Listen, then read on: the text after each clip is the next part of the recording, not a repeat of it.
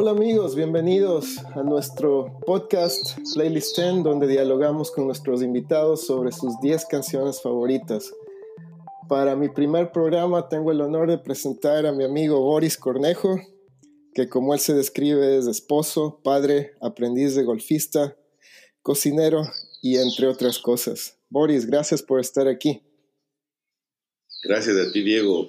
Me has hecho quedarme un rato pensando en la descripción que puse en Twitter, debe tener algunos años eso, y se mantiene todo. Yo creo que hoy en día, si algo puedo cambiar, es que en esta cuarentena soy un mejor cocinero. Así que qué gusto conectar contigo. Y eso, y eso me consta, porque cada vez que veo tus, tus platos en, en eh, Facebook, me da un hambre que digo, qué, qué envidia no tener la comida que tiene Boris. Qué bueno, qué bueno. Generar una envidia sana siempre va a ser bueno con los amigos. Sí, exactamente. Y bueno, Boris, este proyecto empezó hace mucho tiempo, una vez que justamente estábamos comiendo en el Rincón Manavita en Quito. Así que hablamos de hacer un podcast sobre canciones que nos marcaron en una época y, aquí estamos. Así que eh, gracias por tu lista. Son 10 canciones eh, que en verdad marcaron época y a ver si empezamos. Fantástico, yo creo que me, acuerdo muy bien a que era el almuerzo cuando nos reencontramos después de tantos años, pero no había pasado ni un día intacta la amistad, intacto el cariño y tantos recuerdos. Y, como lo he dicho muchas veces, una de las personas que ha marcado mi vida musical ha sido tú, me acuerdo esas tardes infinitas grabando en ese entonces cassettes, escuchando música, descubriendo, descubriendo nuevos grupos, así que fantástico reencontrar en este nivel. Qué, qué, honor, Boris, qué honor. Entonces empecemos. Cuéntanos, ¿cuál fue tu primera canción para la lista?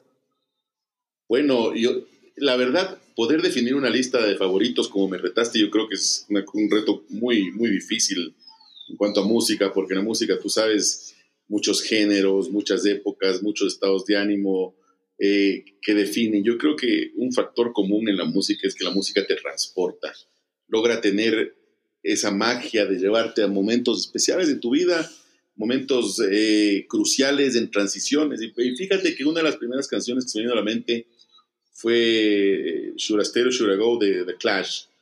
Una de esas canciones que marcan una transición en la, en, la música, ¿no? De este, de este British punk que se convierte en un punk rock y que luego nace este new wave que creo que, que es una, una, época espectacular, espectacular de la música. Y I Stay I Go, una canción clásica que hasta el día de hoy no pierde, no pierde fuerza generación tras generación. Eso creo que, que fue una de las cosas, de las primeras que pensé. Se me vino a la mente inmediatamente de esa época. Totalmente de acuerdo contigo. Eh, yo cuando pienso en The Clash eh, oigo eh, punk pero para mí es como que muy difícil clasificarlos dentro de, un género, porque eh, Joe Strummer, el cantante de The Clash, como que era multifacético.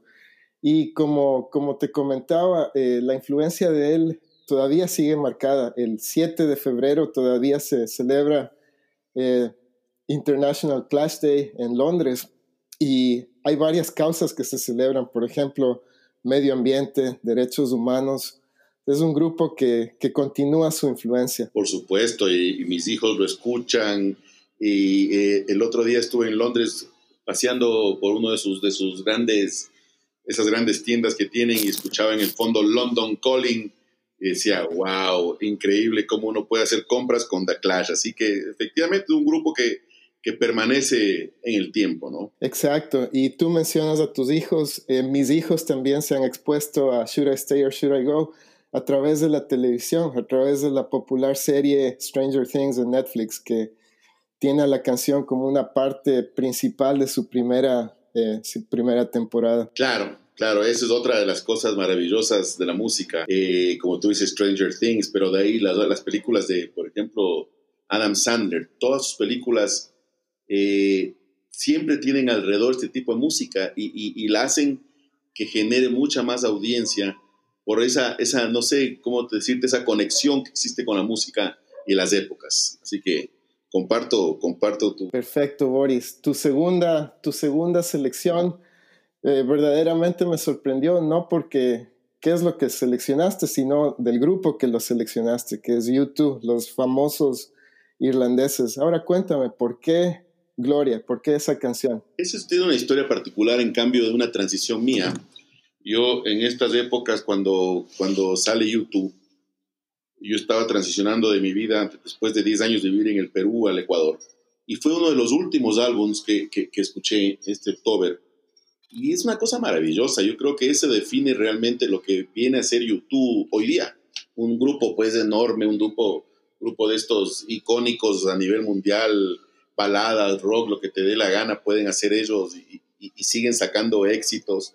Pero en este álbum tú ves ese poder de la, guitarra de The Edge, la batería, tienes un momento en donde el bajo es protagonista y siempre la voz de Bono. Pues yo creo, yo creo que esto, esto, esto es la base fundamental de YouTube, este álbum. Y Gloria es una canción muy fuerte. a mí, me, realmente me, cada que le escucho ese corito tan pegajoso, pero a la vez con mucho rock, eh, hace que sea distinta. Entonces ahí trato de, trato de, de, ver estas raíces de, de, donde yo comencé a escuchar YouTube. ¿no? Hay mucha gente, mis hijos, son de otra época de YouTube, una, una YouTube mucho más estilizada, mucho más de estudio, pero este YouTube me gusta a mí mucho, el, el, YouTube este profundo, ¿no es cierto? Y, y, Gloria creo que representa eso. Exacto, y, y, si hay algo que a mí me gusta de YouTube es que siempre se han desafiado artísticamente. Si tú escuchas los álbumes que escuchábamos nosotros en esta época de los 80, son muy diferentes a a los que hacen ahora o hicieron en los noventas o a principios de este siglo. Así que excelente selección. Eh, vamos con la siguiente, otro grupo icónico de, del Reino Unido. Cuéntanos de quién se trata, Boris. Bueno, otro, uno de mis favoritos personalmente, The Cure.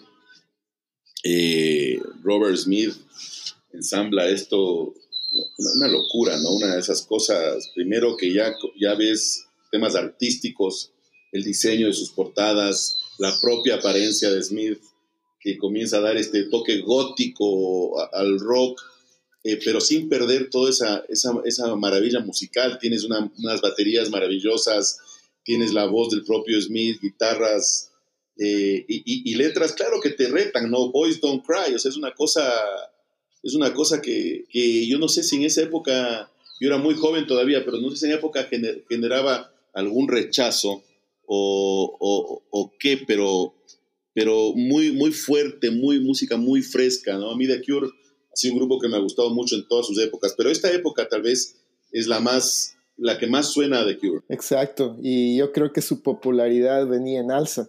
A mí siempre se me hizo muy refrescante la forma que Robert Smith cantaba, eh, muy poco tradicional y también me llamaron mucho la atención las guitarras, que junto a YouTube tal vez eran sonidos que, que no los conocíamos, que de, de, cierta forma definen esa nueva ola, esa invasión británica, como le llamaban en Estados Unidos. Claro, ahí comienza la verdadera invasión británica, como tú dices, y que nunca paró, ¿no? Y que nunca paró.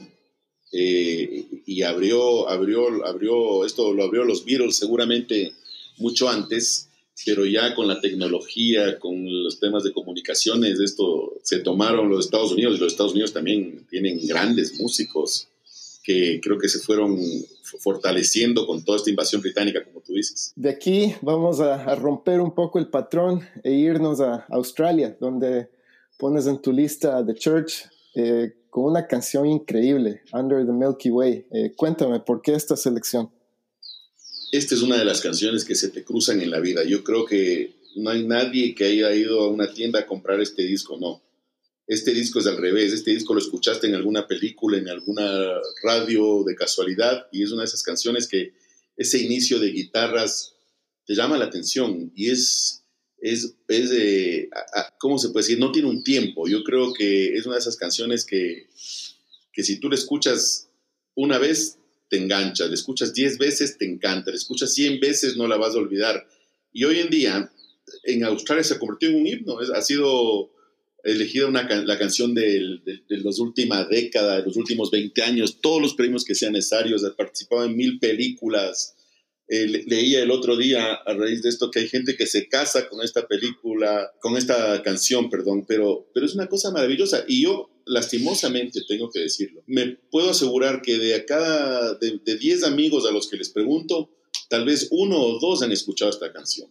porque no, no ha llegado a ser uno de estos hits globales, salvo para las personas como tú y yo, que chicas investigamos y estamos permanentemente escuchando música, pero a nadie le estorba, al contrario, dicen, wow, ¿qué es esto? Y ahí alguna vez que he puesto en mi casa, gente le hace chazam para escuchar de qué se trata, así que esas, esas, esas, esas canciones que no tienen una historia, pero que por el contrario apenas la conectas se vuelven parte de tu vida. Totalmente de acuerdo. Y sabes algo que yo mientras más la escucho, eh, más me gusta, pero como que trato de, explicar por qué es tan buena.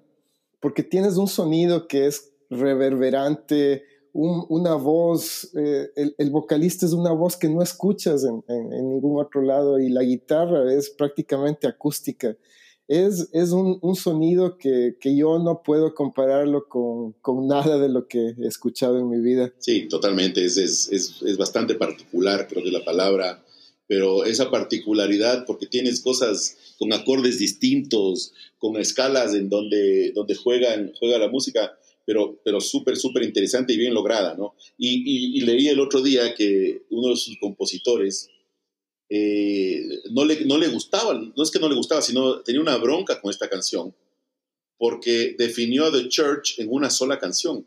Y contaba él mismo que la banda tocaba en vivo y que cuando tocaban eh, Under the Milky Way, la gente ya se iba.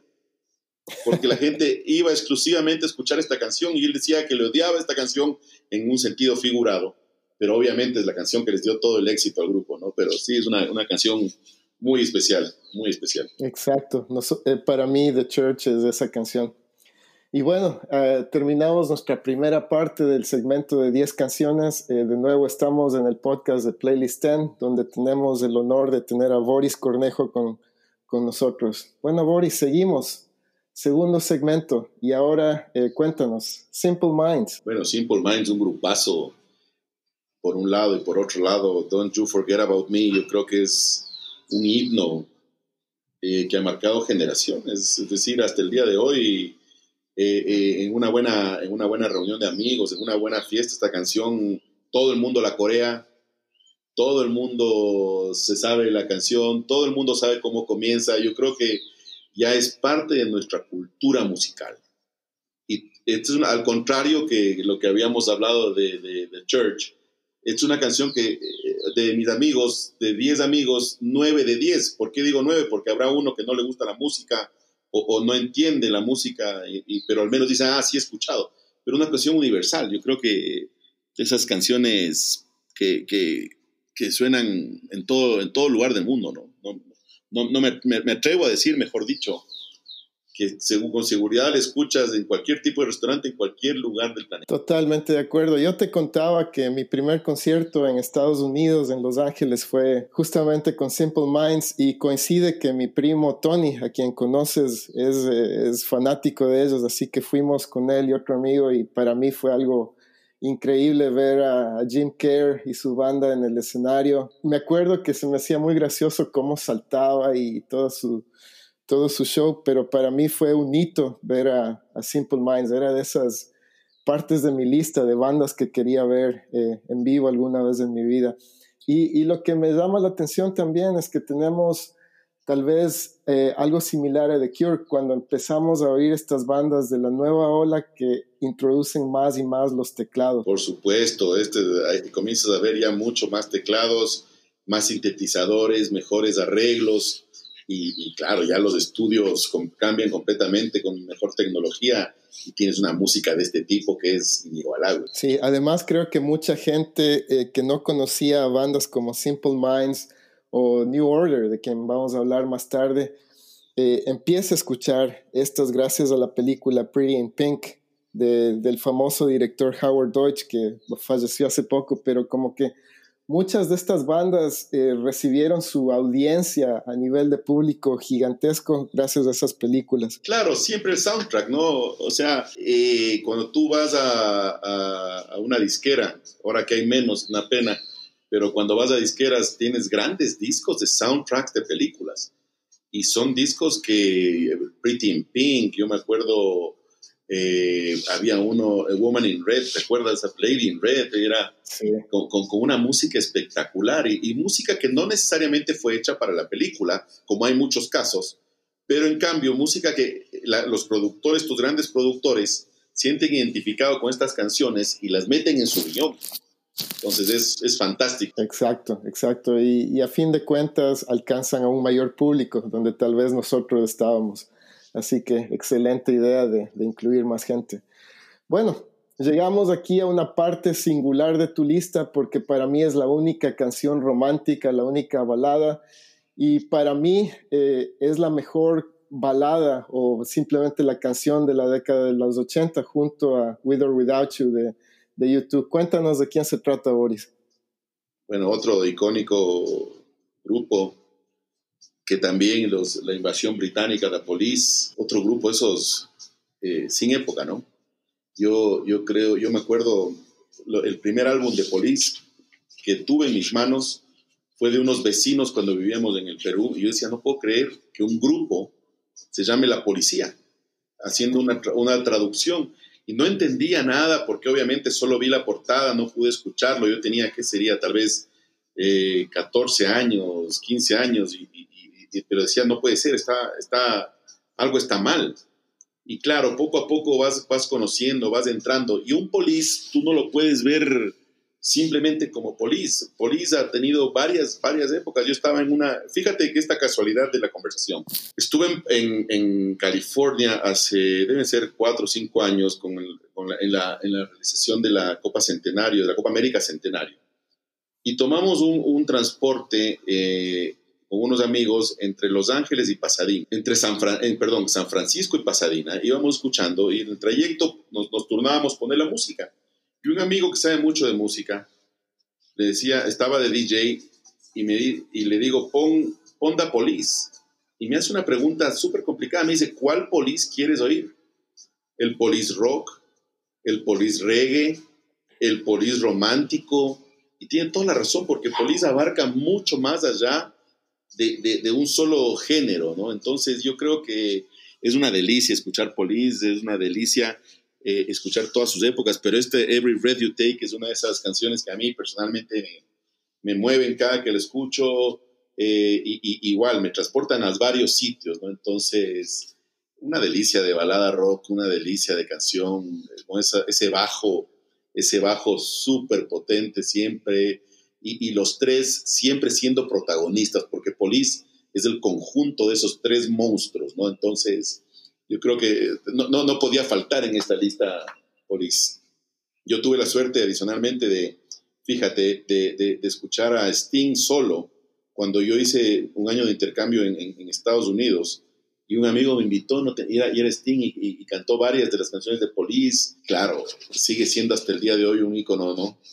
Muy bueno. Sí, yo quería añadir eso a lo que tú dijiste de The Police, un grupo que es difícil de, definirlo porque tanto como YouTube siempre se reinventó y siempre se desafió creativamente, pero el momento que Sting deja The Police sigue teniendo ese atractivo y como que se da un paso atrás a, explorar más lo que es canciones, canciones eh, estilo Every Breath You Take, baladas, eh, minimalistas, pero sigue esa atracción que, empezó con el grupo de Police, con los tres, continuó con Sting por su carrera solista.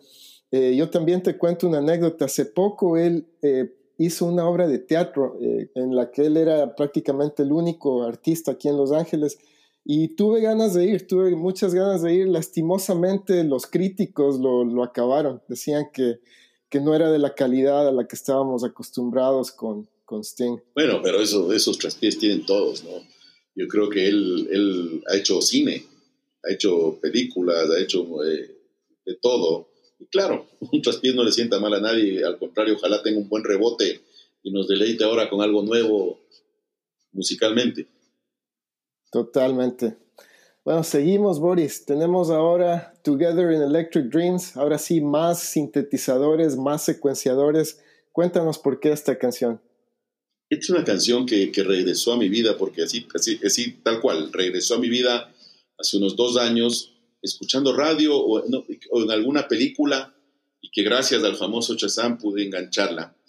Y claro, yo decía, qué curioso, qué rara canción. Suena a una cosa, suena a otra cosa, pero por supuesto, cuando te pones a investigar, la, voz de Phil Oki con, de, de, Human League es inconfundible, ¿no? Cuando ya la asocias y con otro monstruo, en cambio, Giorgio Moroder, un gran productor de, música para películas. Crean esto que es una cosa fantástica, esa voz de Phil Oki única y los, los teclados, puchicas, llegan a un nivel, no sé si, si, si, si estoy exagerando, pero celestial en, conjugar toda esa producción con esta voz magnífica y además una letra espectacular. Así que muy linda, me llama mucho la atención e, esos acordes, me llama mucho la atención el ritmo y, no me aburro de oírla, no me aburro de oírla en varias versiones y ha hecho, se ha hecho parte de mi playlist permanente. Sí, y es que te digo, George Moroder es uno de los pioneros en cuestión sintetizadores. Desde los años 60 ha estado innovando y su éxito tal vez llegó a la cúspide en Flashdance, que eh, ¿quién no conoce la, la, música de la película Flashdance? Y a raíz de eso es que... Eh, hacen esta canción con Phil Oakey, que también a mí me encanta lo que ha hecho con, con The Human League, pero es, es un equipo, es un equipo de esos que es muy difícil juntarlos. Yo creo que funcionó, funcionó y esta canción en, verdad marcó un, hito. Totalmente, y adicional, eh, y es otra de esas canciones que mucha gente no ha tenido el gusto de ser introducida, es decir, eh, igual, yo no sé cuánta gente oye esta música, pero pero vale la pena, y vale la pena hacerla que suene, y vale la pena que conozcan esto, más allá de, de, Human League, todo lo que hicieron estos dos monstruos. Perfecto. Ahora seguimos, Boris. Eh, It's My Life. Cuéntanos, ¿por qué esta canción? Esta es una canción, no sé, muy rara porque sin llegar a ser un gran hit, es una canción que tampoco pierde vigencia, es una canción, eh, a, mí personalmente me encanta la voz del, no, recuerdo el nombre del cantante, pero me encanta, me encanta la, la, voz y me encanta toda la armonización que logran. Es, es muy llamativa, muy new wave, eh, y lograron, lograron ensamblar un, un, buen grupo. Y es, no sé si es, es, una pegajosa en el buen sentido, que tiene un gran ritmo y, y, obviamente mucha fuerza, ¿no?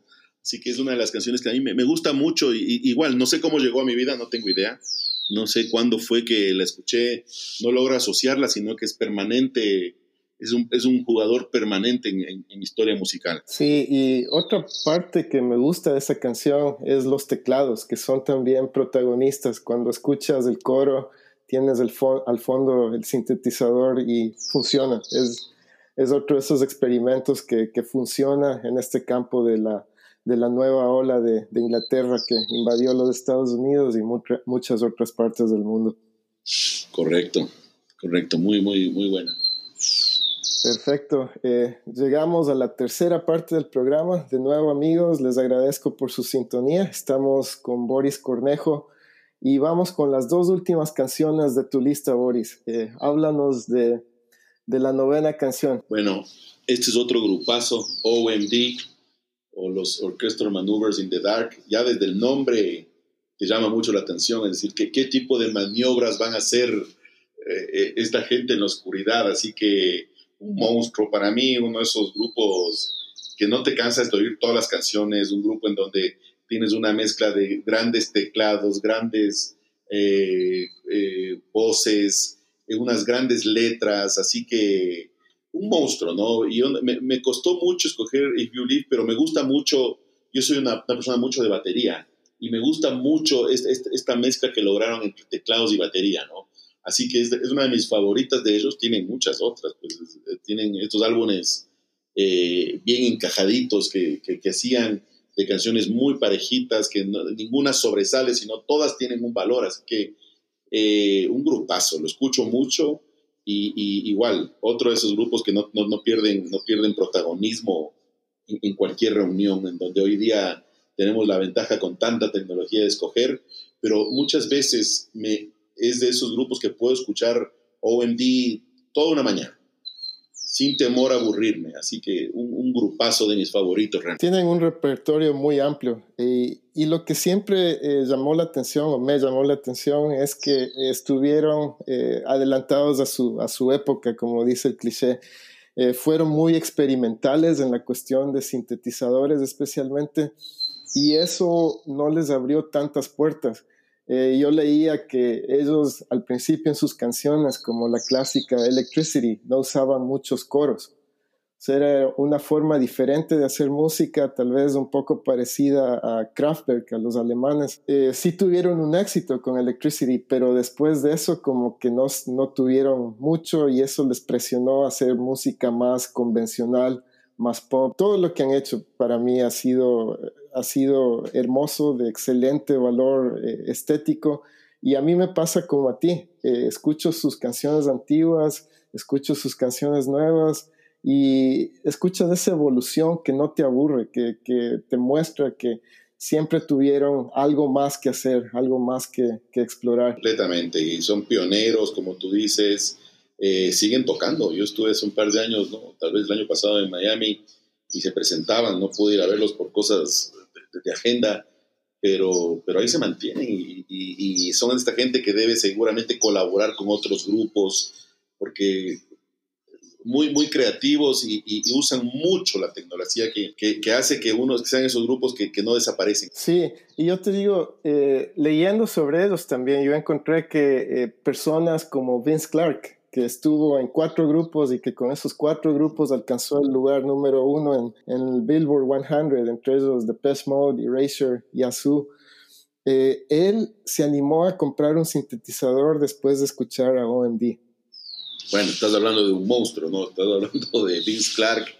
Mucha gente no sabrá quién es, pero como tú dices, Depeche Mode, Yazoo, eh, Erasure, uno, de los, de los tecladistas más famosos y que más productivos que ha tenido la música. Es, imagínate, imagínate poner a ese nivel a OMD. Exacto, y como influencia, porque te digo, de cierta forma yo me siento identificado con él. Eh, si, si tú recuerdas, yo alguna vez tuve un sintetizador y ¿qué es lo que yo quería tocar? Yo quería tocar las canciones de OMD porque además de eso son muy sencillas en la cuestión de notas tienes un, eh, un, coro bien, bien sencillo y si lo practicas te sale. Así que Secret, If You Leave, Electricity, todas esas yo me acuerdo que, que las podía tocar en el, en el, sintetizador. Claro, creo que todos alguna vez que nos cruzamos con un teclado eran esos riffs que uno quería imitar, ¿no? Así que muy, muy, muy, muy buen grupo clave en, en, la historia en la historia reciente del rock. Y como muchos dicen, no solo un grupo de de sintetizadores, sino un grupo clave en la historia de la música y del rock. Eh, llegamos a la última selección. Eh, cuéntanos, ¿por qué Blue Monday? Blue Monday es una, una de esas canciones que yo creo que dan el giro, dan el giro entre la música, esta new wave, a esta nueva música techno, pop. Y hoy en día, año 2020, la pones en una discoteca jóvenes millennials y suena muy bien. La ponías en los 90 en los 80 cuando salió, la ponías en los 2000. Esa, una música de disco que no va a cambiar nunca. Es decir, esa introducción larga que tiene, esa introducción con, con nuevos acordes frescos, eh, con ritmos nuevos. Yo creo, que, yo creo que es una cosa, para mí, de las más fuertes que ha existido. Y además tienes que entender la historia de New Order. Es decir, New Order es un grupo que tuvo que reinventarse cuando se muere, es un grupo que nace de la reinvención de Joy Division, en donde se muere, pues, ¿cómo se llamaba Ian Curtis? Y, y, tienen que reinventarse, y parte de la reinvención no es únicamente encontrar otro cantante, sino encontrar otro cantante, encontrar nuevos propósitos, cambiarle de nombre, y es casi que un grupo de culto. Es, es uno de esos grupos que uno dice, wow, o sea, hoy día camisetas de New Order, ves con, gente de 60 años, gente de 40 años, chicos de 20, eh, metieron mucho diseño en sus, en sus portadas. Yo me acuerdo esas portadas de New Order impresionantes, así que yo creo que es un grupo que se puede definir como un grupo de culto.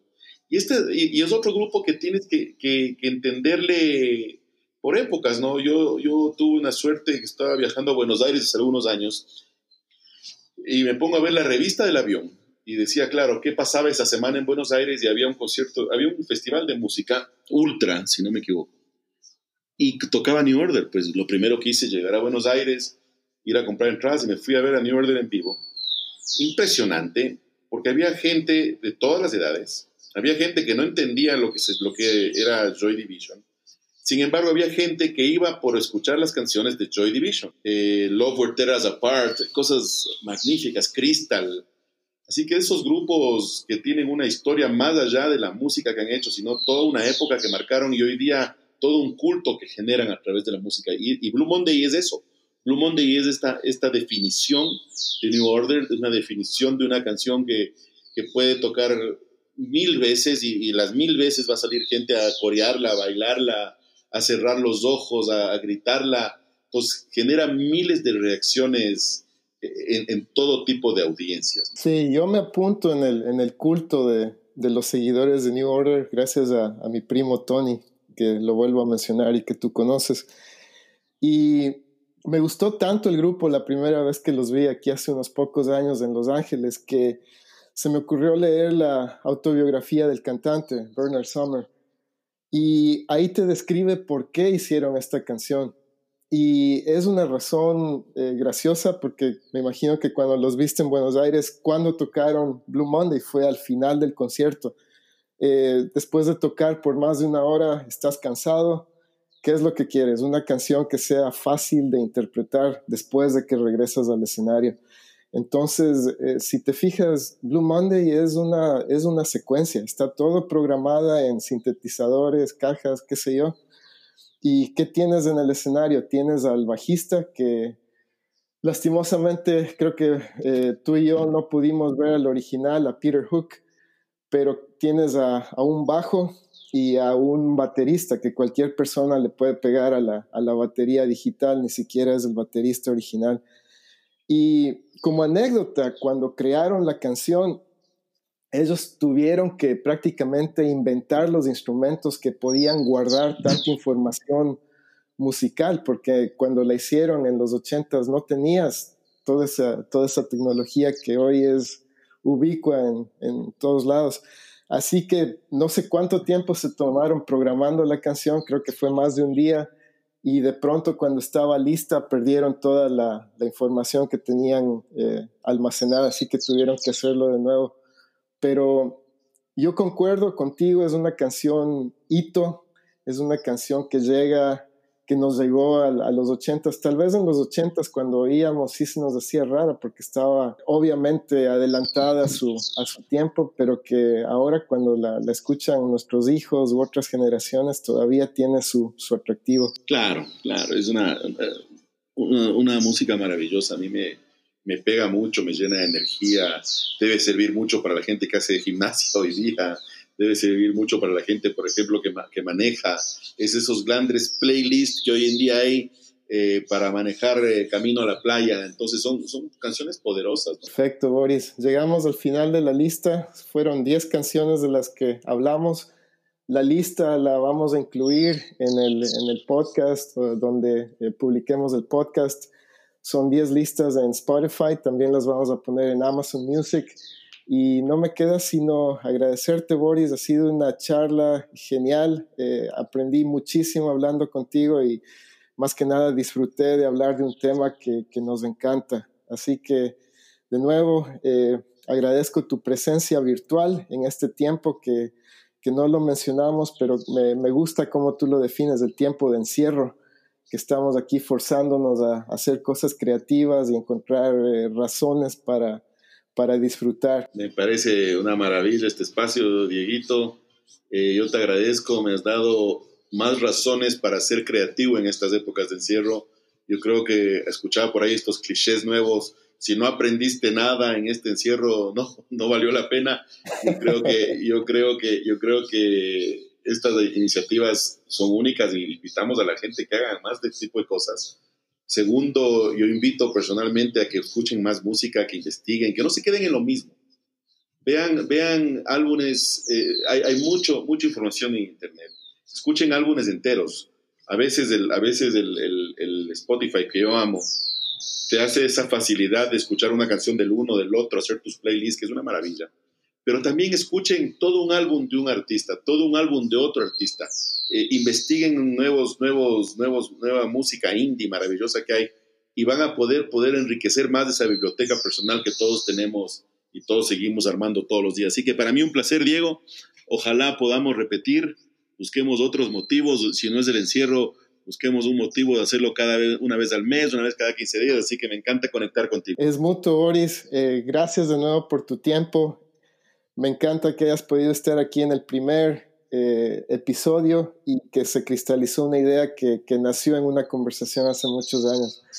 Así que gracias. Eh, la introducción que escuchan en este podcast la compuso Kevin MacLeod. la lista de canciones la pueden encontrar en Spotify, Vario Boris Cornejo. Cuéntenos qué les pareció el programa y gracias de nuevo por su sintonía.